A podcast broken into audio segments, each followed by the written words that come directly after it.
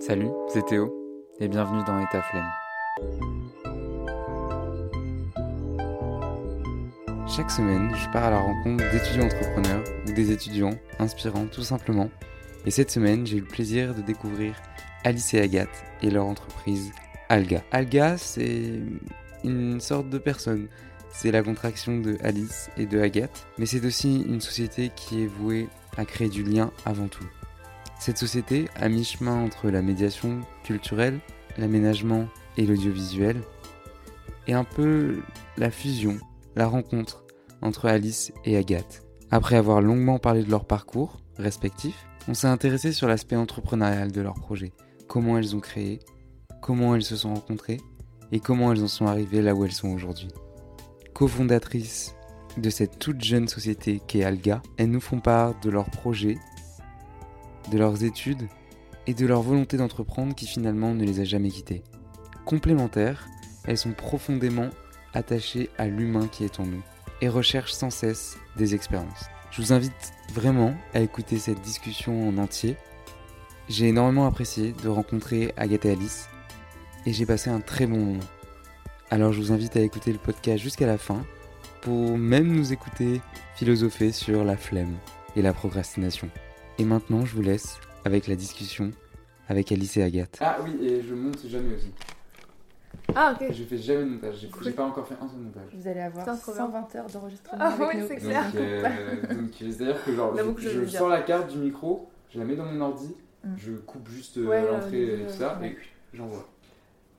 J'ai peur qu'on m'entende pas en fait, c'est pour ça. Non, Tu veux écouter Tu peux tourner, hein. Ouais, je vais Vas-y, juste. euh, Mais sinon, toi, garde le micro. Le... Ouais. Tu peux garder le casque, toi, non Ouais, je vais garder le casque. Vas-y, garde le Comme ça, tu voilà, t'as le contrôle. maîtrise la scène. Ok. J'ai un budget. non, je- Ok. Salut à tous, euh, bienvenue dans État Flemme. Aujourd'hui, j'ai le plaisir d'accueillir, ou plutôt d'être accueilli, euh, en présence de Agathe et Alice qui euh, m'ont gentiment proposé de, de- de participer, au, enfin, de venir chez elles pour, euh, pour qu'elles participent au podcast. Donc, euh, bah, présentez-vous. Ben bonjour, Bonjour. Qui sommes-nous? C'est ça. Bah, on est deux, euh, deux jeunes entrepreneurs, étudiantes entrepreneurs. Mhm. On vient de tout juste monter notre boîte. Donc, on a passé le cap de, des études à l'entrepreneuriat. Et, euh, et du coup, bah voilà, on est, on est sur le marché du travail euh, depuis euh, quelques mois, ou quelques, quelques semaines plutôt. Oui, parce qu'on avait déjà discuté euh, un peu avant euh, pour être vraiment euh, totalement transparent, mais euh, il me semble que ça fait un mois quelque chose comme ça que vous avez créé. euh, Alors, pour vraiment reprendre la chronologie, on a terminé nos études entre juillet et septembre. Euh, donc, on a terminé notre master 2 euh, de géographie, de médiation territoriale et d'image, pour spoiler un peu nos activités. Et euh, on avait déjà le projet de- d'entreprendre. On avait déjà pensé notre entreprise et maintenant, on- c'était un- c'était pas très clair, on avait vraiment l'idée déjà précise. Et après, on a pris. euh, euh, donc, on a terminé nos études euh, jusqu'à, on va dire, septembre. Et on a directement euh, intégré euh, Pépite, donc euh, étudiant entrepreneur. Et on a créé euh, Le 5 janvier. le 5 janvier. Ah, donc ça fait un mois tout pile. Ouais, j'avoue. C'est ça. Ah, c'est ouf. ouais. Joyeux anniversaire. Merci. et, et en plus, vous êtes le premier euh, duo euh, que Mm. j'interroge. Donc, euh, bah, comment vous êtes rencontrés? Je suppose que c'est pendant les études. si, je, si je le spoil un peu, je sais Ouais. pas, mais je, je pense. C'est ça. Mm. En fait, c'était euh, en septembre euh, 2018, 2017, un truc comme ça. Ouais. Ouais, je pense 2017. Sur les bancs de la fac. Euh, Ouais, en fait, on était toutes les deux sorties de prépa littéraire. Et euh, on a fait. euh, on a décidé de faire une licence 3 de géographie toutes les deux à Bordeaux. Et, euh, mais séparément, enfin, en fait, on avait fait nos études euh, littéraires séparément. Et, et du coup, on s'est croisés sur les bancs de la fac. euh, moi, j'étais un peu vénère. J'adore les filles vénères. Parce que j'étais genre vraiment vénère de pas pouvoir faire euh, l'option que je voulais. Et, Mm. et voilà, enfin, en fait, on. Et on moi, j'étais dans cette option et je me suis dit, euh, mais j'ai trop envie de passer du temps avec cette fille qui a l'air euh, tout aussi euh, dynamique et énervée que moi. Et, euh, et du coup, on s'est rencontrés sur euh, une lutte commune. Et en fait, on s'est pas quittés. On a fait notre licence 3 ensemble. Et ensuite, on a enchaîné Master 1 et Master 2. Et, euh, et très vite, en fait, on a monté des projets ensemble. Euh, c'était pas juste les études. Enfin, peut-être que la première année, c'était vraiment sur les études. Et hum, dès, dès la fin de l'année, en fait, on a eu le projet de monter un blog ensemble. Et on a monté des choses euh, ouais, très vite. Ouais, on En a fait, fait tous nos avez- travaux scolaires, enfin étudiants ensemble. Vous avez déjà des projets euh, dès que vous Ouais. êtes rentrés Ouais, grave. Ouais. Bah en fait, genre, ça, ouais, ça matchait trop. Enfin, on avait un peu. euh, déjà, on était potes, Mm. mais en plus, on Ouais, était genre euh, collègues. Ah ouais. Enfin, dans le sens où. Enfin, il y avait une, une- à la fois une bonne alchimie en tant que pote et à la fois une bonne alchimie en tant que bah, travail. Mm. Du coup, euh, on Ouais, a côté fait. privé et, C'est ça. et pro. enfin, oui. Mm. Exactement. Mais en fait, je pense qu'on l'a très vite euh, séparé. Enfin, Mm. Je m'entends, on est euh, les deux en même temps, mais, euh, mais ce que je veux dire, c'est que très vite, on a vu qu'on pouvait matcher sur des projets qu'on, euh, pro, des rêves qu'on avait et qu'on ne pouvait pas forcément, qu'on avait du mal à pousser seul ou que on avait au fond de nous, mais personne n'avait dit, Eh, ça te dit de, de faire ça? Et du coup, je pense qu'on a un peu révélé nos projets au fur et à mesure, euh, notamment dans l'audiovisuel, parce que Mm. On s'est rendu compte qu'on adorait ça et je pense que c'était pas si évident au début que l'audiovisuel était important, enfin même l'art et la culture pour nous deux. Et je pense que du coup il y a des choses qu'on avait au fond de nous qu'on pensait pas réalisables tout de suite ou différemment et en fait on s'est rendu compte qu'il y en avait une en face de nous qui nous proposait la même chose et que bah, c'était fou. Ouais. Donc, euh, et, mais je me souviens de discussions qu'on a eues où euh, on proposait des idées un peu comme ça et puis après d'y réfléchir en disant mais euh, mais si, en fait, on, en fait, on se donnait le droit, l'une en étant avec l'autre, de faire des choses qu'on trouvait complètement folles. Et du Mm. coup, on, ouais, on a fait des trucs. Oui, il y a euh, une forme comme de ça. complémentarité, on dirait. Ouais, grave. Ouais, ça, On dirait pas comme ça parce que souvent les gens nous confondent, c'est genre ils disent euh, Alice pour dire Agathe ou Agathe pour dire Alice. Ouais, mais justement, il y a ce Mm. truc de. Pas fusion, mais ouais, un peu comme ça. T'en parleras à notre psy. Mais, euh, Grave. ouais, il y a, en fait, le truc, c'est que ça a été. Enfin, on a, je pense qu'on a vraiment fusionné au début dans le sens où. euh, on était, en fait, on est très différentes individuellement pour les gens qui nous connaissent. Mm. Et en même, parce que je pense que. Et on se complète beaucoup parce que ce que je n'arriverais pas à faire, euh, Agathe le fait. Et je pense que inversement, enfin, ouais. voilà. Et euh, au début, bah, dans les études, c'est un peu, ça peut être un peu compliqué parce que nous, il y a beaucoup de personnes qui nous ont dit, euh, bah, en gros, euh, séparez-vous. Enfin, enfin, dans, les études, euh. dans les études, on nous demande souvent de, de se dire, enfin, d'être individuel, de Ouais. changer de groupe, de découvrir d'autres personnes, ce que je comprends tout à fait. Enfin, c'est important, ça fait partie des études. Mais nous, on était vraiment butés sur le fait de dire, non, on est en train de construire un truc plus grand que ça. On Grave. va pas s'arrêter aux études, nous. Enfin, Donc on reste ensemble. donc on et- reste ensemble. Ouais. Et du coup, bah, la preuve, là, c'est que du coup, on continue à monter des projets ensemble. Mais euh, Mm. je pense qu'on a très vite compris qu'on était vraiment complémentaires sur du long terme. Mm. Enfin, Ouais, grave. sur euh, autre chose que les Et études. donc justement, bah, avant de parler de, du, du Mm. fameux projet qui est sorti il y a un mois, euh, vous avez fait une prépa, donc Mm. littéraire, BL ou euh. AL, Non, AL. ouais. Et euh, donc deux prépas séparées, Ouais, et après vous vous êtes rencontrés en licence 3. ouais, c'est ça. Ok. Et, euh, et du coup, bah, racontez-nous un peu, enfin, racontez-moi plutôt, le parcours euh, un peu de, de, de faire une classe prépa. Je sais que c'est- il y en a, c'est un peu compliqué de passer de la prépa à la fac. Mm. Et parce que souvent, la prépa, on dit que c'est pour aller dans les écoles, les commerces, etc. Et euh, du coup, comment ça s'est passé un peu ce parcours euh, prépa-fac et ensuite fac-master Parce que je me doute qu'après, il y a eu le choix du master, etc. Donc, euh, En plus, c'est intéressant parce qu'on n'a pas du tout le même parcours euh, pour Ouais, arriver jusqu'à la prépa. Enfin, on n'a pas eu la même Ah, ok. logique. Du tout. Euh, bah, du coup, pour prendre la- ma logique, euh, donc moi j'ai fait un bac euh, ES, enfin c'était en Bretagne, et, euh, et je savais pas du tout ce que je voulais faire. Euh, J'étais un peu perdue parce que je suis très très curieuse, euh, tout m'intéresse, euh, ou en tout cas, euh, enfin vraiment dans le domaine de la culture, de la culture générale, vraiment j'adore ça. Et quand je suis sortie du bac, je savais que j'adorais tout ce qui était littéraire, mais, mais pas assez pour me dire je vais aller en licence de, de De philo quoi, ou de- ouais. ou de lettres. C'était pas du tout. Et puis j'avais fait un bac ES donc j'étais pas dedans. Et du coup, le meilleur choix c'était pour moi d'aller en prépa littéraire parce que j'avais l'occasion de le faire et aussi parce que je me suis dit bah là c'est un endroit où je vais apprendre un maximum de choses et c'est pas du temps perdu. Euh, moi je sais que je vais être euh, blindée. Alors j'ai pas été déçue. En effet, c'était un peu sportif.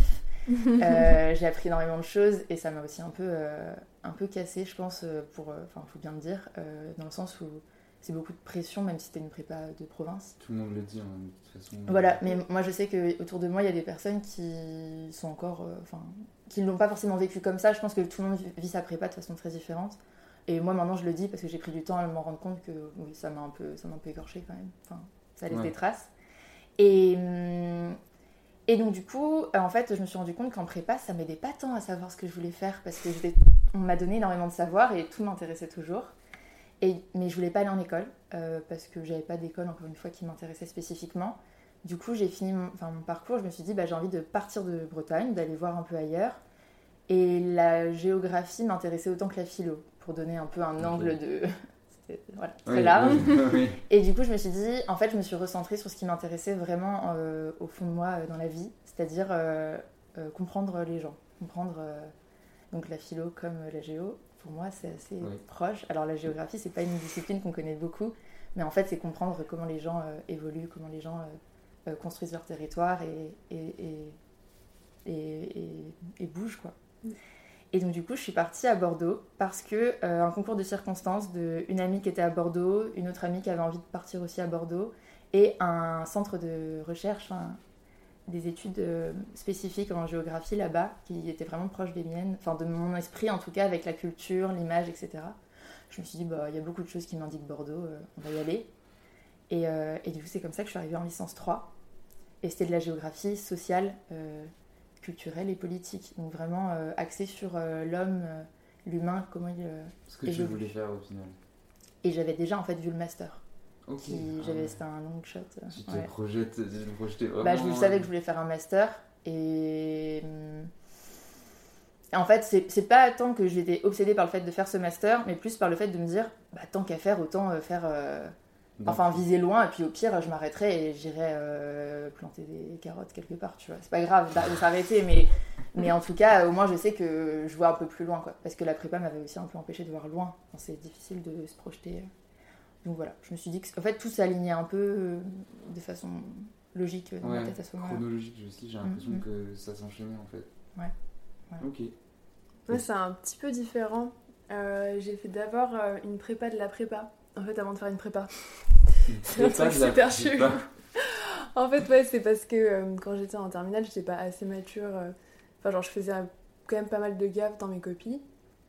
Du coup, euh, j'ai enfin, mon prof d'histoire qui m'avait dit euh, Bah, Tu sais que tu peux faire euh, te préparer à la prépa, parce que tu, enfin, tu as du potentiel, mais, mais faire une année de, de préparation à, À la la classe prépa. préparatoire. Ok. Voilà. Mais c'était super cool. C'était à Bordeaux, au lycée Camille Julien. Ah, ok. Ouais, Ok. et je suis bordelaise. Ok.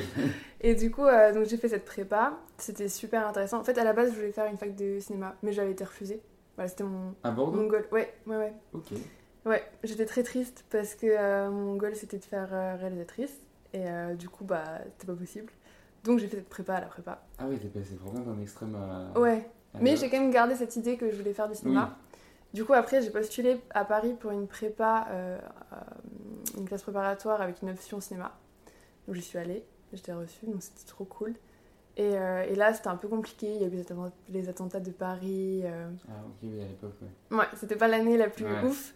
Et, euh, et puis le cinéma, en fait, j'ai eu un peu une déception où je me suis dit, euh, c'est intéressant, mais c'est. Enfin, j'ai pas envie d'en faire mon job parce que. Enfin, on a rencontré trop de gens qui, à 30 ans, euh, galéraient avec un petit boulot et faisaient euh, Ouais. des sélections à Cannes, enfin, de manière bénévole, et du coup, ça, j'en avais vraiment pas envie. Du coup, je suis revenue à Bordeaux et la géographie me plaisait beaucoup et j'étais assez douée dedans aussi. Du coup, je suis revenue à Bordeaux dans- en classe préparatoire pour ma deuxième année et j'ai été en spécialité histoire géo. Et là, du coup, à l'issue de cette euh, classe euh, préparatoire, j'ai pas été reçue dans les grandes écoles. En même temps, quand tu, quand tu fais une classe prépa, c'est pour euh, avoir l'ENS et l'ENS, c'est pour être prof. Donc, si t'as pas envie d'être prof euh, ou de faire une école de commerce, c'est. Ouais, voilà, c'est. Mais c'était super. Enfin, c'était deux super années, euh, genre. Ouais, enfin, en, en termes de savoir, t'as grave. te- Enfin, c'est un panel énorme, quoi, genre que t'as jamais autrement dans ta vie.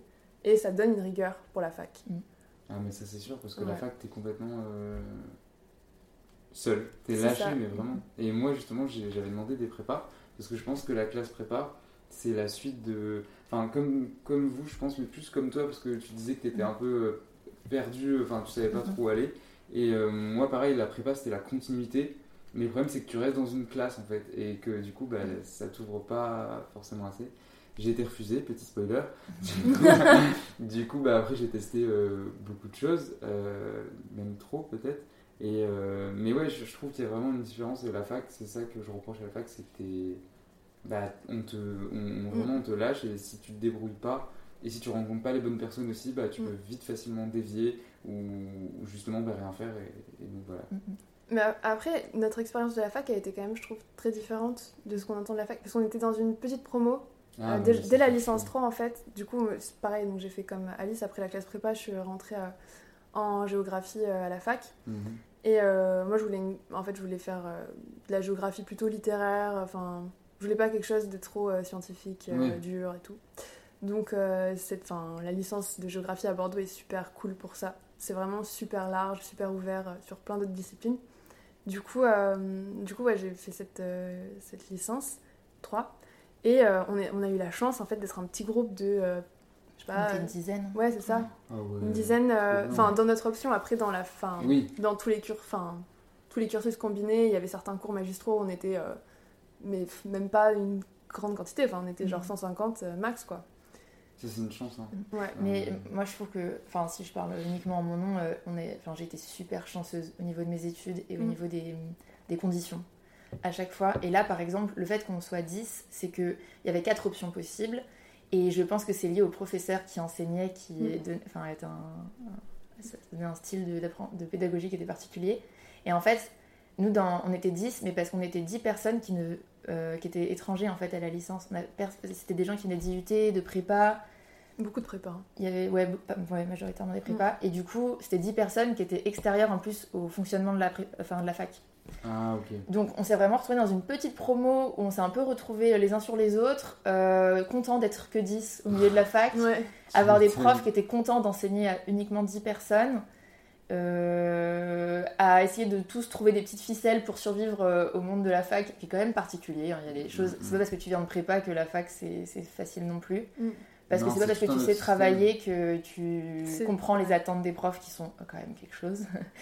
Et, et voilà. Et du coup, euh, mais clairement, on a eu de la chance. euh, Ouais. fou, quoi. Ouais. Et puis des profs euh, vraiment super intéressants, quoi.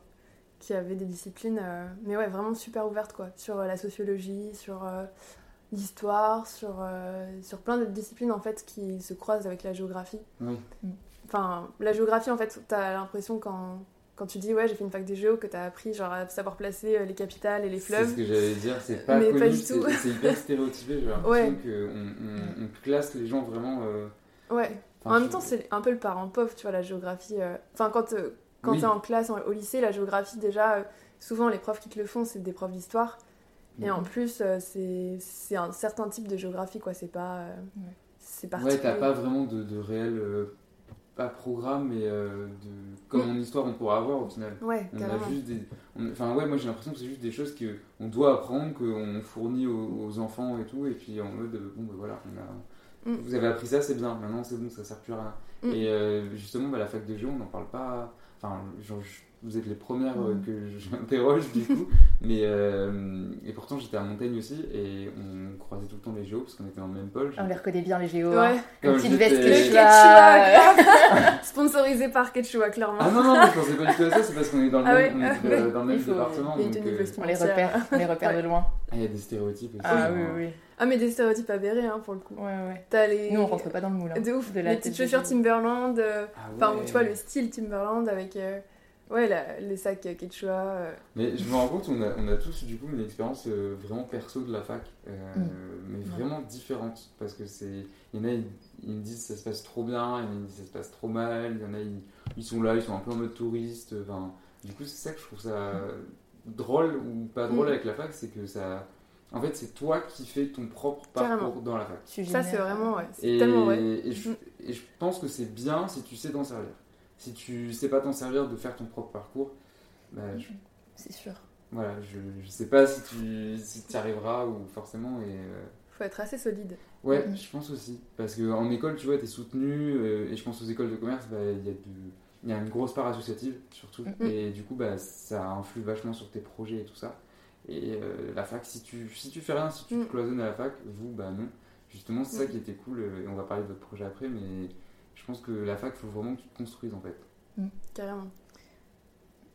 Ouais, faut que tu te construises et puis. euh, Ouais, trouver les, les bonnes personnes, euh, Ouais. les bons référents en termes de profs, parce que t'as compliqué, tout hein. aussi. hein. Ah oui, oui. Enfin, t'as des profs euh, prodigieux et super intéressants, comme des profs euh, qui le sont moins, ou en tout cas avec qui euh, t'as Ça- pas forcément. pas, ouais, voilà, ouais. c'est ça. Mais moi, j'ai vachement souvenir euh, parce que la fac, c'était pas évident pour moi. Enfin, j'ai dû apprendre aussi à, ouais, à me débrouiller là-dedans. Pardon, ça c'est mon alarme. euh. On coupe pas, hein. Oh là là, non mais cette c'est mon alarme, pilule. elle, Voilà. rentre, elle rentre dans la tête, c'est horrible. C'est les, c'est les martiens. Euh, je sais plus. Ouais, j'étais impressionnée parce que, hum, en fait, euh, il faut trouver autant un entourage euh, d'étudiants autour de toi qui te soutient euh, et qui est positif pour l'étude. hein. je veux dire, euh, il y a des gens avec qui euh, tu peux aller boire des coups et des gens avec qui tu travailles. Et le mieux, c'est d'avoir les. Les ça fusionne.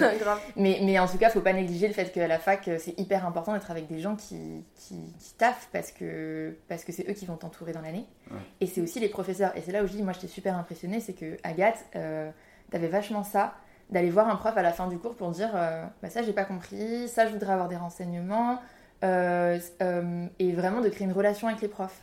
Ce que tu peux facilement ne pas du tout faire à la fac. Enfin, Ah. moi, la première, je me... Non, ça, enfin, ça me faisait un peu flipper parce que parce que c'est une démarche perso et que bon, on est jeune. Et, et du coup, euh, toi, tu avais vachement cette dynamique-là que du coup j'ai emprunté au fur et à mesure en mode les profs qui me Ça faisaient peur, euh, je, lui, je lui envoyais des questions en mode demande-lui ça. et, et sinon, des fois, j'y allais et, du coup, ça a créé une vraie relation avec des professeurs et ça change tout en fait dans ta Ah oui. façon d'aller en cours. Ouais. Déjà parce que tu veux pas faire trop de merde parce que le prof il te voit de loin et dit euh, là-bas tu te tais. Ouais. Et aussi parce que. Tu crées un du lien. coup, Et du euh, respect, ouais. C'est ça. C'est que du coup, t'as- tu t'intéresses à ce que dit ce, ce prof parce que tu l'as vu à côté te dire que ah, ce cours il a galéré à le faire, euh, celui-là ça l'intéresse vraiment. Donc inconsciemment, tu Mm. t'enregistres et tu te dis, bon, bah là, je suis en cours, il faut que. Ouais, ouais. Ouais, puis en plus, c'était vraiment des cours passionnants, quoi. Enfin, vraiment. euh, Ouais, On a eu- Intéressant. ouais, on a eu des. Mais des cours, tu vois, en géographie euh, que tu soupçonnes pas, par exemple sur les modes d'habiter, sur. euh, En fait, on devait. Par exemple, il y a un cours, c'était trop, trop rigolo à faire. On devait noter. euh, bah, faire un carnet de bord de notre semaine, type.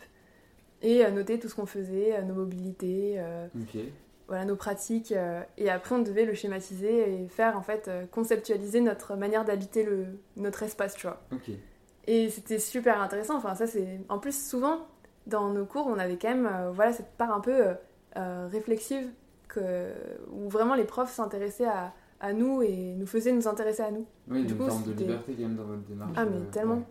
franchement ouais franchement on a eu de la chance d'être dans cette euh, dans cette fac et avec ces profs là et En tout cas, ça se voit que vous avez bien aimé euh, Ouais. l'expérience fac. C'était trop bien, Assez franchement, ouais. complexe. Et du coup, bah, pour en venir à votre projet, euh, dites le nom. Du coup, je connais le nom et tout, mais expliquez, expliquez tout ce que c'est. Comment vous en êtes arrivé là, euh, euh, le parcours, euh, les ressources, euh, parce que je sais que c'est compliqué. Il y a beaucoup de jeunes qui se posent des questions. Mm. Donc voilà, racontez-nous. On peut peu. te dire comment on en est arrivé là parce que c'est vraiment particulier. En fait, on a, tu vois, on, on a toujours eu, je pense, chacune de notre côté, un peu l'envie d'entreprendre, mais sans trop savoir quoi. Ouais, On, a, on avait quand même créé d'abord un blog de géographie parce que justement, on était frustrés en fait quand tu dis que tu fais des études de géographie, de te faire que ton oncle te dise, et alors c'est quoi la capitale de du Congo t'es en mode, euh, je sais pas trop. Et du coup, euh, du coup, en fait, on voulait expliquer que la géographie, c'était plus que ça. Et donc, on a fait un blog qui s'appelle La vie cachée de la géographie, qui est toujours euh, en activité. Ça donc existe on toujours alimente... Ouais, on l'alimente plus trop parce qu'on a, du coup, Ah, plus trop trop eu le temps. Mais euh, on a envie de faire un pont entre, d'ailleurs, notre site internet pour notre entreprise et, et ce blog. Ah oui, je le mettrai en description. Je vais le retrouver. Il est vraiment... Il est... Enfin, on s'est vraiment éclaté à le faire parce que, du coup, c'est un blog qui parle de géographie et d'art et qui montre que bah, la géographie, en fait, est présente dans tous les arts, que ce soit le cinéma, que ce soit... euh, Ouais. la littérature, que ce soit euh, la photographie, dans... voilà. Et du coup, euh, du coup, on a toujours eu cette idée, cette envie de, de créer des choses, de, enfin, voilà, de répandre euh, nos idées et tout. Et euh, en fait, donc on a fait notre master ensemble, Ouais. on a fait tous nos projets euh, ensemble et euh, on a eu la chance d'avoir aussi un master très ouvert sur, sur les pratiques et sur euh, les écritures. Et, euh, et du coup, on a beaucoup expérimenté. je m'étouffe. Et on a beaucoup expérimenté, on a beaucoup expérimenté la vidéo, Ok. voilà, l'audiovisuel. Donc Et, toi, t'es un euh, peu revenu dans ta passion. Ouais, dans grave. T'aimais de base, Carrément. Et là, je me suis dit, ah, en fait, c'est possible de faire de l'audiovisuel, et... mais autrement. mais autrement. pas, voilà. pas comme tu pensais. Et en ouais. plus, ça a des fins plus intéressantes, je trouve, que. Enfin, la fiction, c'est. Je trouve ça chouette, mais j'aimerais plus trop en faire, parce que je trouve qu'il y a un, un côté réel qui que tu perds en faisant de la fiction et que tu peux retrouver dans le documentaire. C'est vrai qu'on avait discuté de Ouais, ça. on avait discuté de ça. décembre. Je me rappelle qu'on on Mhm. échangeait entre le, la fiction et le docu. Et, Ouais. et du coup, on a, on a commencé à réaliser des documentaires. En fait, dès qu'on avait un, un travail de groupe à faire, on ne rendait pas forcément des dossiers écrits. En fait, on rendait des films Ah, ouais. euh, sur des sujets euh, différents. Et puis notre master nous le permettait aussi, donc euh, c'était une chance. C'est aussi pour ça qu'on était là. Mm. Et, euh, et du coup, en fait, on a fait plusieurs films comme ça au fur et à mesure des semestres sur des questions euh, vraiment, euh, par exemple, sociales et géographiques de, euh, pour ceux qui connaissent Bordeaux, euh, le cours de la Marne, euh, aller interviewer des habitants du cours de la Marne, des usagers, enfin vraiment de, se faire la main sur la partie documentaire. Et au fur et à mesure des années, des Master 1 et Master 2, on a commencé à avoir des projets euh, pro. On nous a donné des clients. euh, donc par exemple, euh, le dernier projet, c'était vraiment sur un territoire bordelais et une commande de Bordeaux Métropole en quelque sorte, pour rendre compte du territoire en vidéo. D'accord. Et oui, c'est t'avais là où... et tout. euh, Ouais. Voilà, et, c'est- et c'était vraiment des commandes. Et c'est là où on, a, on s'est rendu compte qu'il y avait une pratique euh, et une demande d'aller euh, avoir un regard géographique, euh, vraiment du construire le territoire avec euh, d'autres écritures comme la vidéo et la photo. Et que les, autant les politiques que les habitants étaient intéressés par ça. Et qu'aujourd'hui, en fait, tout passe par la vidéo. Et Mhm. que juste, c'est pas forcément ce que font les gens qui euh, travaillent sur le territoire parce qu'ils n'ont pas forcément les compétences ou, ou, Le ou- temps. le, le temps. Enfin, c'est un métier à part entière. Donc, euh, on s'est rendu compte qu'il y avait un besoin euh, dans notre activité en le pratiquant d'abord par plaisir parce que juste on, avait, on adore la vidéo. Enfin, moi Mm. aussi, c'est quelque chose que je pratique depuis longtemps. Et, et on s'est rendu compte que bah, ça plaisait et que c'était très intéressant aussi au niveau bah, intellectuel, que ça apportait quelque chose de nouveau au territoire. Mm.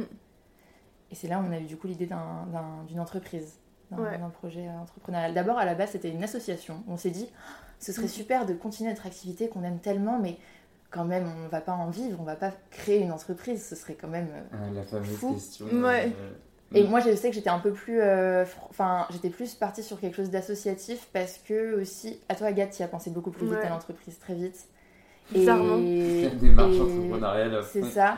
Et, en fait, c'est bizarre parce que c'est très étonnant parce que c'est un Mm. peu. Pas for- Enfin, c'est pas si logique que ça parce que Ouais. moi, autour de moi, il y a beaucoup d'entrepreneurs.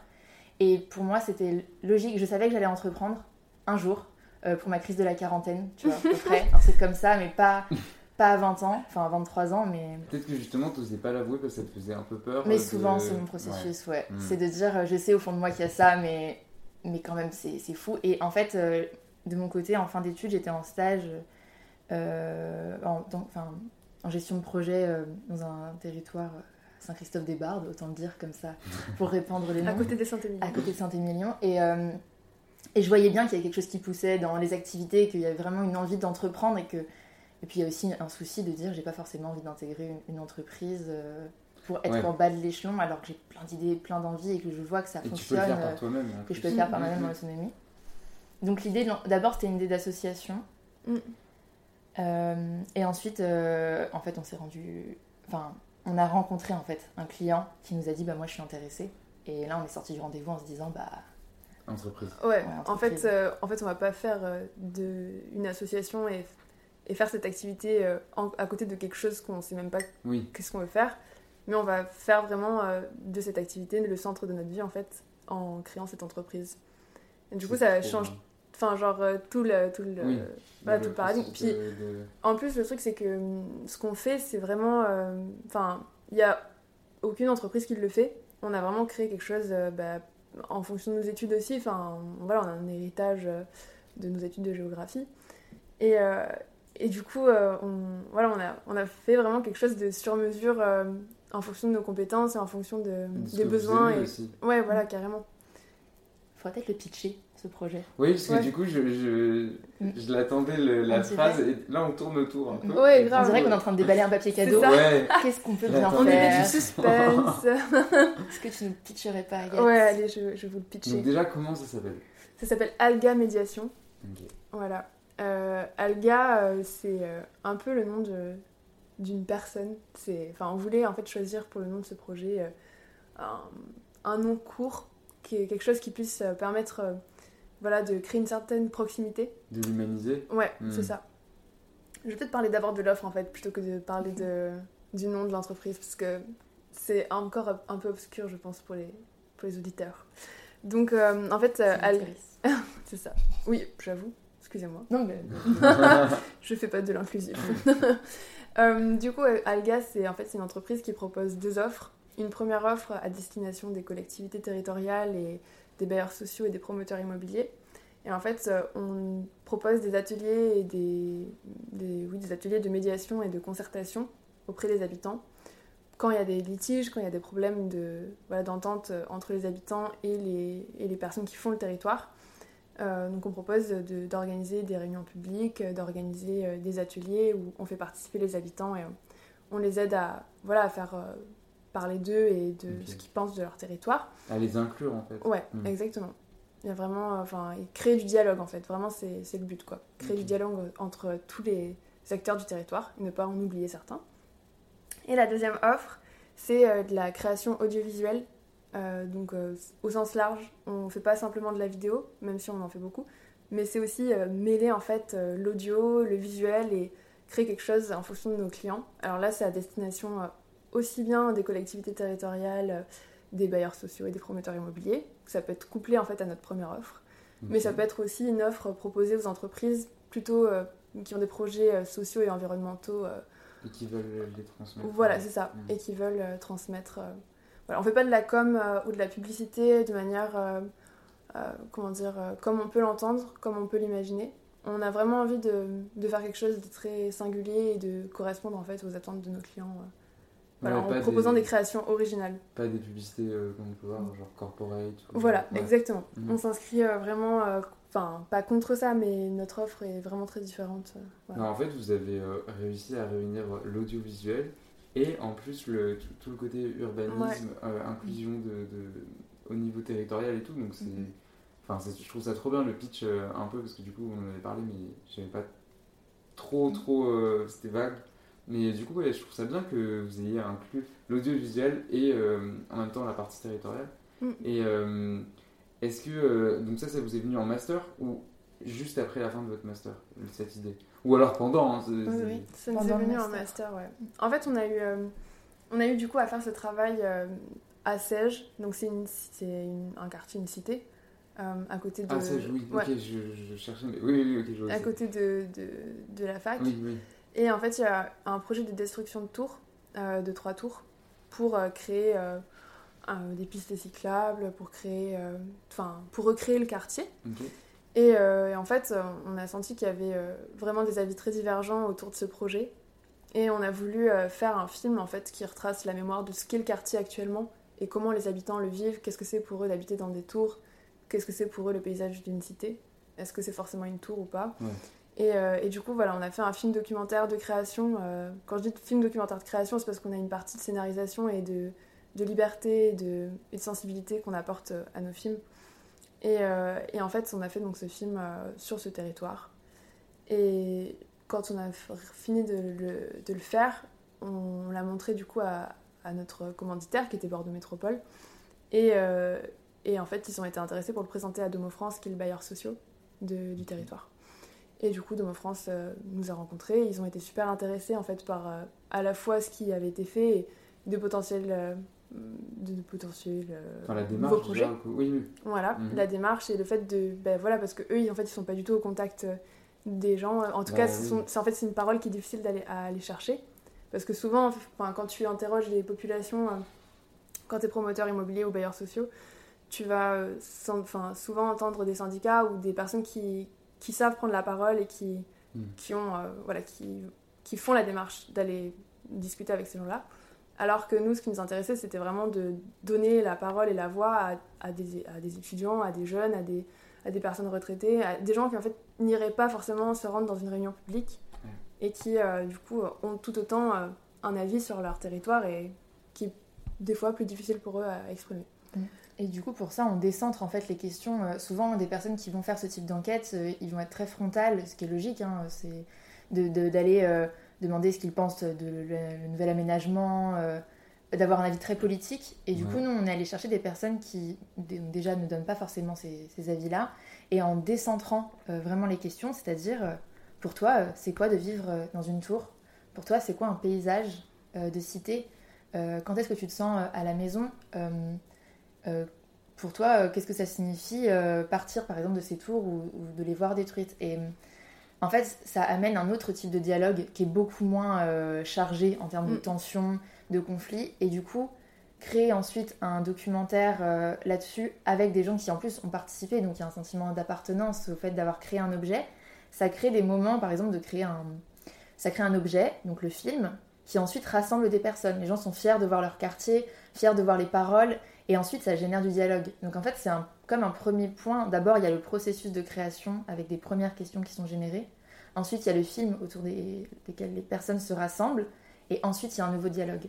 Et ce dialogue-là, du coup, il est un peu plus brut parce que, bon, d'accord, le montage, euh, on peut globalement faire euh, ce qu'on veut.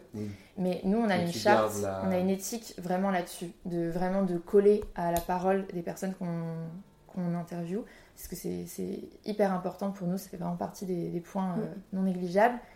Et du coup, c'est rapporter la parole brute de ces personnes à, par exemple, des politiques des bailleurs qui ne la verraient jamais. Parce que la jeune personne de 14 ans qui euh, parle de son quartier, euh, elle n'ira pas voir euh, des personnes qui sont des décideurs. Oui. Donc il y a aussi tout un processus, une nouvelle recherche pour aborder des personnes. Mm. Mais tu vois, tu disais, oui, on, crée une nouvelle discussion, enfin, on crée une autre discussion, mais moi je trouve qu'en fait, tu, enfin, vous instaurez une mm. discussion tout simplement parce que, bah, comme tu dis, ces gens-là, ils n'auraient jamais eu l'occasion de, mm-hmm. de, parler à, à des personnes haut placées. Et, euh, et l'idée du documentaire, moi je trouve ça trop cool parce que déjà, bon, je suis fan du documentaire. mais euh, le documentaire, euh, oui, tu dis que même si j'ai le montage et tout, bien sûr que le documentaire c'est pour rendre la réalité justement. Mm. C'est pour ça que je trouve ça bien comme genre. Et, et ouais, vraiment, l'entreprise j'aime beaucoup parce que ça, ça allie le, le, côté territorial que personne connaît et mm. on est vachement éloigné maintenant de ça et ça rapproche les gens en plus de, de, créer un contenu et ça les inclut, comme tu disais aussi, euh, le fait de. Non, j'ai perdu mon mot, mais euh, le fait de, ouais, d'être, je sais pas, inclus, ça fait plaisir et du coup, mm-hmm. tu te sens engagé, voilà, mm. engagé sur, euh, sur ton territoire et, et... tout le monde a un avis sur son territoire, en fait, quand tu. C'est ça, mais quand tu leur donnes la parole, en fait, c'est quand tu donnes la parole aux gens, tu te rends compte qu'ils ont un. Mm-hmm. Mais pour tout, hein, mm. pour, ça peut être est-ce que vous aimez euh, le café Enfin, mm. bref, mm. c'est pour tout, tout le monde a un avis. Et euh, du coup, j'avais quelque chose en tête en plus, mais. Euh, mais tout le monde ne se sent pas légitime d'en faire part. Non, et oui, c'est ça. Et les gens, en fait, faut que tu leur montres que tu t'intéresses à eux pour mm. qu'ils se sentent inclus et se dire Ah, en fait, bah, ma voix, elle compte et je peux parler. Tu vois, tu parlais d'un un gamin de 14 ans qui, à qui on va lui poser la question. mais lui, ça va lui faire plaisir parce qu'il va dire Ah, mais en fait, je suis, euh, je suis quelqu'un, enfin, je suis pas euh, mm. un individu parmi d'autres. Sur, euh. mm. Donc, ça, je trouve ça cool, la démarche. Et, et, je voulais savoir, bah, par rapport à, l'entreprise et tout, qu'est-ce que c'est pour vous l'entrepreneuriat étudiant dans le sens, je te vois me regarder en mode. Je me demande où tu vas, du coup, je, te souris. non, mais qu'est-ce que c'est l'entrepreneuriat étudiant? Parce qu'il y a beaucoup de jeunes, et chaque fois je le redis, mais qui veulent se, se, lancer et ils savent pas faire quoi. Enfin, mm. tu vois, et c'était la première discussion qu'on a eue, c'est euh, ouais, je veux faire ça, mais je sais pas quoi. Et, euh, et donc, du coup, ma question, oui, voilà, c'est tout simplement ce que c'est l'entrepreneuriat étudiant? Est-ce que euh, ça nécessite beaucoup de ressources? Est-ce que. Voilà, comment oser se lancer? Est-ce qu'il faut avoir un certain courage finalement de se mm. lancer? Bah, nous, c'est déjà assez particulier parce que c'était pas une entreprise qui demandait beaucoup d'argent, beaucoup d'investissement, etc. Enfin, on a pu la créer assez rapidement et sans trop de gros moyens. Donc, déjà, ça, ça change la donne parce que. L'aspect financier, ça fait beaucoup, ça ouais, fait peur. C'est ça. Enfin, tu nous aurais dit, il faut que tu investisses 200 000 euros euh, pour euh, des entrepôts et faire. Enfin, ouais, c'est différent. Alors que là, enfin, voilà, c'est une profession plutôt libérale. Du coup, euh, t'as juste toi et ton cerveau, et à la rigueur, genre une caméra ou deux. Et, mm. du coup, c'est pas la même chose en termes d'investissement, mais c'est pas pour autant qu'il te faut pas autant de courage, parce que si, enfin, te dire, euh, en fait, ça va être moi, enfin, mon propre patron, et, et enfin, ça te tiendra, enfin, t'as la responsabilité de ton entreprise ton avenir. Du coup, c'est. Ouais, il en faut du courage. Euh, Moi, je pense qu'il y a eu plusieurs points qui nous ont fait nous lancer, enfin nous dire que c'était possible. C'est que euh, déjà, il y a un point qui est absolument non négligeable c'est que de nos deux côtés, nos parents nous soutiennent. Ouais. Euh, moralement. Et c'est important. Ah ouais. Je pense que tu peux pas faire sans. Enfin. Bah, tu à, à peux- nos âges, tu vois, c'est compliqué. Tu peux, mais tu, Mm. tu, tu vas pas y arriver. Enfin, Ouais. tu vas mettre du temps. Ouais. C'est c'est une autre forme d'organisation, c'est une autre forme de processus parce que c'est c'est possible, mais nous, je sais que ça a été quelque chose qui a été assez libérateur d'avoir des, des parents des deux côtés. Et je pense que j'insiste sur le fait que ce soit des deux côtés parce que le fait d'être Ouais. associé, c'est pas négligeable. oui. Et ça change la donne, le fait que des deux côtés ce soit OK. Euh, et qu'il y a un soutien, en plus, une, une validation de dire peu importe ce que vous faites, euh, allez-y à fond, c'est super, on, on vous soutient. Euh, c'est une euh, richesse, Ouais. c'est ça. C'est que, c'est-à-dire qu'on a un soutien qui est euh, euh, vraiment moral. Enfin, ils ont confiance. Voilà. Mm. Donc euh, il y a déjà ça, et il y a le fait que euh, il n'y ait pas forcément, c'est ça, de besoin financier, exactement ce que tu as dit. Et euh, j'en avais un autre, c'est euh, le fait que hum, on soit entouré. En fait, très vite, on a cherché à s'entourer de, bah, par exemple, comme euh, Pépite, étudiant entrepreneur, d'avoir un accompagnement. On a mis euh, plein de ceintures de sécurité Mm. euh, parce qu'on en avait besoin euh, d'aller chercher des accompagnants euh, vraiment Pépite. euh, on a eu on la a- CCI. on a eu la CCI, on a eu des étudiants en Master 2 euh, qui sont des, en Master 2 de. Comment est-ce qu'on dit l'IAE. Ouais, c'est, l'IAE, euh, Ah, de Bordeaux. Bah, moi aussi, mon suivi, c'est. C'est pour ça qu'on Oui, s'est on est rencontrés. exactement, c'est comme ça Et, Et oui, et voilà, on- en fait, on a mis très tôt, euh, dès septembre quasiment, euh, beaucoup de personnes euh, avec nous euh, pour nous accompagner. Et ça rassure. Ouais. Et c'était hyper important pour nous. Mm. Euh, on- du coup, on passe un diplôme aussi d'étudiant entrepreneur pour D2E. avoir voilà le Ouais. D2E pour euh, avoir des bases de gestion. Et on était un peu, on était vraiment dessus et c'est encore un peu le cas aujourd'hui Mm. pour euh, très vite euh, être entouré. Pour dès qu'on a une question, en fait, créer un système autour de nous qui nous permette d'être euh, sécurisés dès qu'on a une question. On sait qu'il y a plein de choses qui on n'a pas de réponse forcément tout de suite, mais Ouais, On mais se avoir sent la accompagné, quoi. directement et, Mm. et pas aller chercher On sait droite à qui solliciter. Oui, ouais, en voilà. fait, c'est ça qui, qui a été important et que qu'on conseillerait d'ailleurs, je pense, c'est de en fait choisir vraiment ton entourage et de mettre les pions en fait sur ton échiquier, genre là où il faut. Parce que euh, tu peux vite enfin, te retrouver avec des potes qui te disent euh, mais pourquoi tu te lances? Enfin, Nous, Ouais. c'est pas notre cas parce que enfin, on a quand même eu un entourage globalement ultra bienveillant Mm. et ultra porteur. Mais, euh, mais c'est super important justement de savoir de, qui tu t'entoures. Ouais. Mm. Ouais, et sur tous les points, quoi. C'est-à-dire que, parce qu'en fait, on en parlait hier en, en écoutant le podcast, pour être très sincère. et hum, en fait, euh, je pense qu'un des points euh, vraiment euh, hyper euh, forts euh, dans ce, pour que le processus se passe bien, là, de création et ensuite de- d'entreprise, c'est de vraiment s'entourer à 100% de personnes qui nous soutiennent. Euh, les amis, euh, et par exemple, moi je sais qu'il y a des amis euh, que j'aime beaucoup, je vais pas forcément leur parler entièrement de l'entreprise et de mes inquiétudes, parce que ça va pas forcément m'attirer euh, vers quelque chose d'hyper positif, comme d'autres va personnes. Parce qu'ils ils auront des craintes en fait, Ouais. où ils- où ils- ça va pas Ouais, leur qui projettent sur toi. Ouais, qui vont projeter des, des craintes, faut faire très attention à la projection. Les Ouais, gens ouais. adorent projeter des craintes. du coup, c'est pas grave, je les aime pas moins, c'est juste que je suis vigilante à, au- au- à ce que j'attire autour de moi. Tu sais pas. de fait. questions. Oui. Euh, pareil pour l'entreprise. Et, donc- et c'est aussi très fort au niveau professionnel. Euh, un expert comptable qui n'est pas à fond derrière toi sur ton projet ou qui te, te génère beaucoup de craintes, et bah Mm. c'est hyper important de s'en détacher très vite parce que en fait ça va entacher quelque et ça va entacher Ça ton va projet à un moment toi, donné. en fait. Mm. Ouais. Et c'est banal de le dire comme ça, mais en fait, euh, il faut vraiment être super vigilant, je pense, quand tu t'entoures de personnes euh, tout au long de ton parcours euh, pro. Mm. Parce qu'il y a un moment dans le parcours où, en fait, tu t'entoures de plein d'experts Mm. et tu peux vite, je trouve, te dire Oh, cette personne, elle est un peu impressionnante, elle a l'air de savoir, elle a l'air de m'en imposer. Ouais, Donc c'est bien, mais il faut faire gaffe, quoi. Ouais, parce ouais, que ouais. tu peux vite euh, te retrouver dans une position un peu de- d'illégitimité ou de peur. Et Mm. nous, c'est des questions qu'on a eues euh, très tôt, d'être avec des personnes qui nous considèrent à leur égal, euh, qui, qui, qui nous portent, quoi. Qui sont pas Mm. juste euh, impressionnantes ou qui nous donnent des leçons. En fait, C'est s'entourer au niveau professionnel, mais aussi au niveau personnel, Mm. au final, parce que tes, tes influences au niveau personnel elles vont beaucoup influencer aussi le, côté, euh, le côté professionnel, et je Mm. pense que les deux, euh, Mm. les deux se valent, on va dire. Mais en tout cas, franchement, le projet, moi, je le trouve trop, trop cool. Mhm. Je ne peux que- qu'adhérer. Et, et par rapport à ce projet, est-ce que vous avez des inspirations Mm.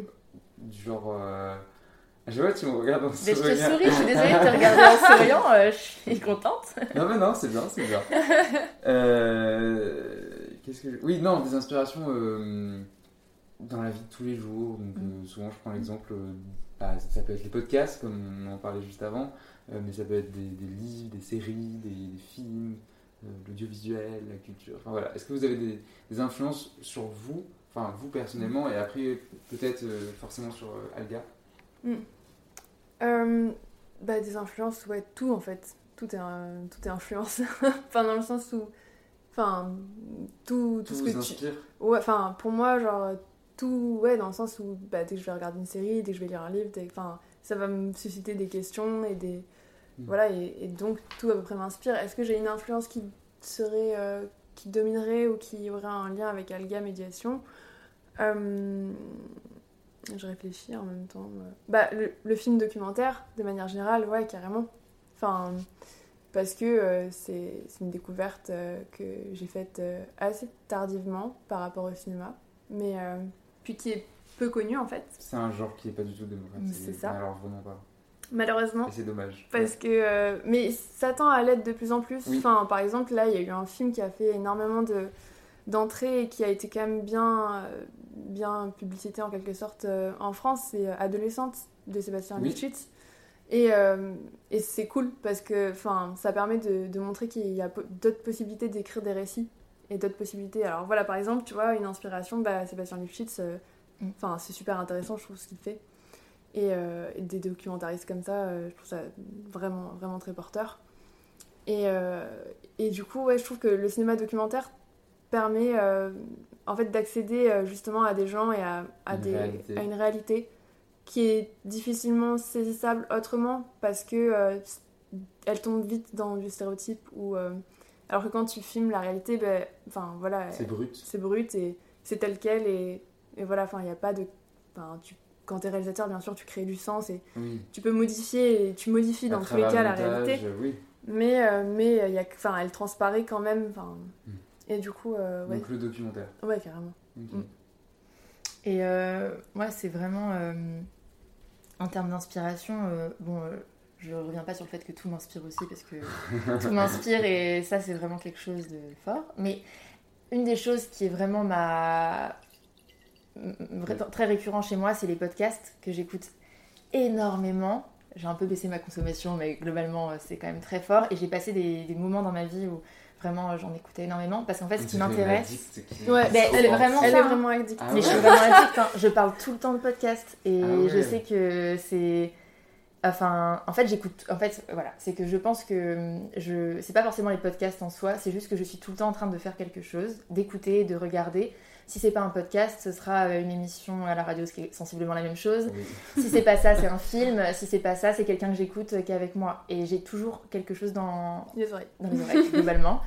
Euh, et, ça peut être un problème, hein, on, peut, en parler. mais, euh, mais en tout cas, il y a toujours quelque chose. non, mais en tout cas, c'est très fort chez moi. Et du coup, les podcasts, euh, c'est super important parce que, en fait, je suis vraiment une éponge à, au vécu des autres. Je cherche toujours des, des, des leçons à en tirer, quelque chose qui va m'inspirer. Euh, une, et, du coup, et après, j'adore le transmettre aux personnes. Par exemple, Agathe qui écoute euh, sensiblement euh, pas de Zéro podcast. dès que je peux, je lui, elle me dit quelque chose, je lui dis Ah, mais dans ce podcast, et je transmets le savoir de ce qui s'est passé. et, ça, c'est vraiment ma passion de transmettre les choses, les idées, les petites astuces. Elle n'est pas médiatrice pour rien. j'adore. T'as bien choisi. Ouais, c'est vraiment une passion. et, et, du coup, les podcasts, et notamment vraiment les en fait, euh, savoir ce qui anime les personnes, moi, ça m'anime derrière. Et... Ça donne de la motivation ça, De la motivation, en tout cas de l'inspiration. C'est comme si, euh, dès que j'avais des décisions à prendre ou, que je réfléchissais de façon générale, euh, je remobilise ce que des personnes ont pu dire de leur vécu. Un peu la synthèse d'un vécu de quelqu'un sur une émission. Moi, je le remobilise ensuite pour me dire Ah ouais, c'était un peu comme ça. Ou non, tu ferais mieux de penser autrement cette fois-ci, etc. Ah oui. Donc c'est vraiment non, du, mais oui, je, vois ce que c'est du recyclage d'informations constamment. En fait, je trouve que ce qui nous anime à toutes les deux et qui nous est commun, c'est euh, la rencontre, quoi. Moi, je la trouve euh, auprès du cinéma documentaire. Quand tu regardes, enfin, l'autre jour, j'ai regardé un film sur euh, des auteurs de crimes dans une prison en Corse. Bon, c'est des gens que tu croises rarement sur ta route. Enfin, je l'espère pas. et, et Alice, c'est pareil, c'est la rencontre des gens qu'elle croise au travers de ses podcasts. Et mm. c'est ce qu'on aime aussi euh, et qu'on veut faire euh, dans notre entreprise, quoi. C'est rencontrer des gens et filmer euh, ces gens-là et ou les enregistrer. voilà, c'est ça. Parce que le documentaire comme le podcast, ça, ça et du coup le métier qu'on veut faire, qu'on fait derrière, c'est en fait d'écouter les personnes sans juger. C'est vraiment ça, c'est d'avoir une sorte de vécu brut et hum, de dire ok raconte-moi ce que tu vis, raconte-moi, euh, prendre le temps de raconter vraiment. Ton expérience, ton vécu. Et c'est ce qu'on fait Ouais. pour l'instant avec, euh, par exemple, les, les personnes qu'on rencontre, euh, par exemple des, des clients pour des films, c'est de d'abord on passe toujours par une phase de rencontre où la personne raconte euh, son vécu et pourquoi elle vient jusqu'à nous. Et nous, c'est essentiel pour nous d'écouter sans, sans poser de jugement vraiment. Et, et je le dis parce que c'est pas si anodin en fait euh, de Bah, pas surtout- poser de jugement. Et c'est pas si courant. non, C'est ça. Voilà. Donc euh, C'est très facile de se laisser, euh, même soit emporter dans la, dans la, la mouvance de- d'un jugement euh, quelconque, tu Mm. vois. Donc, euh, ouais, je, je, je vois entièrement ce que tu veux dire. Donc euh, voilà, les, les deux, les deux médias, euh, Ok, donc ouais, le podcast, et- euh, et, documentaire. à fond. Ouais. Elle écoute vraiment tout le temps des podcasts. Et justement, la question du podcast que je pense que vous connaissez, est-ce que vous avez la flemme? Alors, moi je dirais que j'ai plutôt, j'ai plutôt une tendance à être une grande flemmarde. Mais du coup, c'est le fait d'être une grande flemmarde qui m'anime. Enfin, j'aime pas passer du temps à faire les choses. Enfin, c'est peut-être un peu faux. Je suis aussi paradoxale. C'est Mais euh, contradictoire ce que tu ouais, mais je suis, je passe mon temps à être. je suis un paradoxe vivant. Mais euh, ouais, en fait, j'aime, j'aime bien quand les choses sont faites assez rapidement. Et du coup, euh, la flemme m'aide pour ça, pour certaines tâches. Tu vois, pour des trucs un peu administratifs et Ouais. rébarbatifs. Mais, euh, mais globalement, euh, on en a parlé hier avec Alice de la flemme euh, dans la voiture pour aller euh, à Saint-Christophe-des-Bardes. On s'est dit que. Enfin, c'est- non, mais Ouais. je vais laisser Alice en parler en fait, de sa perception de la flemme. En gros, j'y ai réfléchi parce que voilà, j'ai écouté le podcast. Euh, et en fait, ce qui m'est apparu quand j'écoutais euh, du coup les différentes émissions, et c'est aussi mon avis, c'est qu'en fait, euh, je pense que la flemme, c'est pas, euh, en tout cas pour moi, c'est pas, euh, c'est un indice pour moi. Si j'ai la flemme, c'est qu'il y a quelque chose qui va pas forcément, qui va pas. Ça veut dire que par exemple, euh, c'est que le projet me convient pas tout à fait, ou qu'il me manque un indice, ou il me manque quelque chose pour être dans le dynamisme, et que j'ai pas forcément la flemme, mais que si je l'ai, c'est qu'il y a quelque chose que je dois changer Ok. ou que je dois pas le faire, le projet, ou que je dois pas faire cette activité. Bon, clairement, euh, aller faire une déclaration à l'URSSAF, oui, t'as la flemme, Ouais. mais euh, du coup, euh, c'est qu'il manque quelque chose pour te, te dynamiser. C'est que, hum, c'est que peut-être que t'as pas, euh, t'as pas derrière pensé à, la, à ce que ça allait t'amener, ou peut-être que T'as des il te peurs. manque des informations, ou peut-être que t'as peur parce que aller faire une déclaration, bah, c'est quelque chose de. Souvent, c'est ça, Ça c'est fait- c'est une ouais. peur, mais que tu déguises avec Mhm. la flemme. Ouais. Donc pour moi, la flemme, c'est juste un indice de quelque chose qui ne fonctionne pas c'est vraiment un indicateur. hein. Ouais. Là, euh, si euh, j'ai vraiment trop la flemme, c'est que. euh, mais ça peut être tout bête, hein, c'est que bah, je- je- j'ai travaillé trop longtemps et que bah faut aller s'aérer, faut aller faire autre chose. Euh, si t'as la flemme, c'est qu'il y a quelque chose qui te fait peur. Bon bah ok, juste faut aussi se le dire et l'affronter. Mais euh, Se poser et se dire, bon, Mm. bah ça, ça me fait peur. Et, Mm, mm.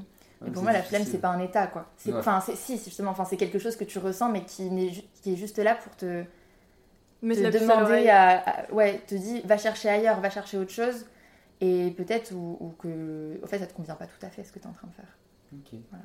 Ah, c'est drôle comme approche. Enfin, c'est Mm. drôle, ouais, j'avais jamais entendu. Parce que la dernière fois, je crois que c'était Sacha qui me disait euh, Je lui dis, est-ce que t'as la flemme? Il me dit non. Mm. Ok, question suivante.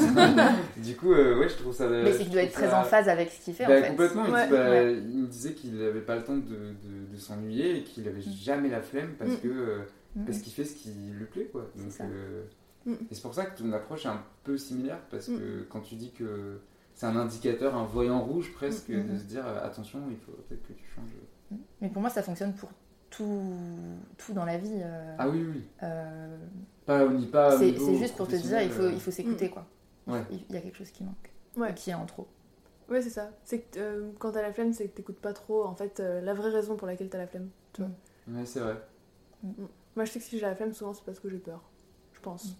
Ouais, mais on se le dit pas ça. Ouais. Du coup, on le cache et on, Grave. on a la flemme. Puis il y a aussi le côté confort. Enfin, tu sais, genre, quand tu te dis, euh, par exemple, j'essaye d'imaginer un week-end où t'as la flemme de faire quoi que ce soit, euh, c'est parce qu'aussi euh, t'as besoin d'un confort ou, tu vois. Ouais. Je- je Ouais, pas. ça rassure. Si, si, ça rassure. Ouais. Un côté rassurant parce que ça. tu sais que tu vas rien faire et que personne n'attendra de toi et donc euh, Mm. tu te, c'est comme un cocon où tu te, ça. tu te mets dedans et. La flemme, c'est une sorte de, voilà, de d'abri, quoi. Ouais. Mm. Mais c'est facile. Ah bah ouais, grave. Après, pour en sortir, c'est un peu plus difficile. Ça dépend ce qui. Ça dépend, ouais. Ça dépend de. On est vraiment en train de philosopher sur la flemme. Ouais. Euh, bien mis. on adore philosopher. On adore philosopher, ouais, de ouf. Mais parce que je trouve que. Est-ce que tu mets dans le même panier la flemme et la procrastination? Non. Parce que par exemple, moi Non. je procrastine beaucoup. Ouais, moi aussi. Euh, et ça peut être apparent à, Mais je apparenté à la flemme pour moi, dans ma perception. Mais. hum, Enfin, par exemple, euh, du coup, c'est pas. Enfin. La procrastination, c'est sûr que c'est un voyant rouge pour moi. Si je procrastine, Oui. c'est qu'il y a un truc qui va qui vraiment fonctionne pas. Mais c'est pas de la flemme. Et pour la moi, flemme, c'est pas tout à fait pareil, du coup. Mais comment tu définis du coup la procrastination euh, et comment tu C'est quand tu repousses une tâche, Ouais, tu dois vraiment travailler, t'es à ton bureau et tu le fais pas, quoi. ouais. D'accord. Moi, ça m'arrive. C'est de remettre euh, au lendemain quoi. Au lendemain ou, un peu plus tard, juste après, tu vois. Enfin, Mm. par exemple, euh, moi hier, tu vois, je devais remplir, un- enfin, finir un dossier et, et j'arrêtais pas de dire, bon, il faut que je remplisse, faut que je Mm. remplisse cette page et tout. Mm. Et euh, je ouais, me suis dit, bon, je vais regarder une vidéo. Du coup, j'ai regardé une vidéo, puis après, je dis, ah, faut que je réponde à ce mail-là. Et en Ouais. fait, inconsciemment, j'arrêtais pas de faire plein de trucs. Du coup, bah, j'ai fait tout ce que j'avais à faire en administratif, mais j'ai pas rempli ce dossier. Ok, ouais. Parce que je le veux pas. Ouais. Mais je trouve que là, c'est pas de la pour, flemme, euh, ouais. c'est. Ouais, c'est vraiment de la procrastination et je différencie Mhm. les deux parce que vraiment la flemme, quand je dis la flemme, c'est. Je prends mon ordi, je, je, je regarde Netflix et je. Ou alors C'est un peu la dépression et- quoi. Ouais, voilà, enfin, ouais, je l'assimile plus, plus à ça, tu vois. C'est Ouais. vraiment négatif la flemme pour moi, alors que la procrastination, je dirais pas que c'est positif, Ouais. mais il y a une forme de. Tu, tu te rends compte déjà que t'es en train de rien faire. Donc Ouais. c'est cool. Il y a une sorte de gravité, je trouve, du coup, dans la flemme. Ouais, pour moi, oui. Alors que dans la procrastination, il y y a des solutions, tu vois. Enfin, Bah, t'as l'action toujours. Ouais. Et, Et puis t'as l'action, l'organisation. Oui, moi qui suis genre une personne qui aurait plutôt tendance aussi à procrastiner, si je m'organise pas ou on a pour l'entreprise là on, fait des rétro-planning où on note nos tâches etc. On dit qui est pilote de la tâche. Enfin, si on faisait pas ça, je pense que on passerait notre temps à procrastiner. et- Enfin, ouais, du coup, je trouve que l'organisation est tellement un énorme rempart à, la procrastination. c'est vrai. Ça aide en tout cas. Ouais. Alors que c'est plus difficile, j'imagine, de trouver des remparts à la flemme. C'est plus, euh, tu vois, c'est plus euh, profond quoi. La flemme, il y a un sens euh, à trouver, en fait. Ouais, Enfin, c'est ça. Un sens pour euh, te bouger, enfin, une, une motivation euh, Ouais, qui est plus forte que C'est Ouais. pas dédié à une tâche, tu vois, donc c'est vraiment plus profond. C'est. Ouais. Ouais, donc très philosophique. Ouais, non, du coup, on Euh, est plus dans le dynamisme, je pense. Du coup, moi, du coup, pour euh, vraiment terminer, je pense que j'ai pas la flemme, euh, vraiment, mais je procrastine et que du coup, la réponse que j'ai apportée tout à l'heure va plus à la procrastination qu'à la flemme. ok, donc on rembobine. Ouais. on- Réfléchissez, réfléchissez, vous allez voir. Peut-être ce que j'ai dit, euh, ça va plus avec la Revenez 5 procrastination. minutes en arrière. Mais euh, ouais, la flemme, non, en fait. ok. Je suis comme Ouais, ça, non, chat. c'est ça.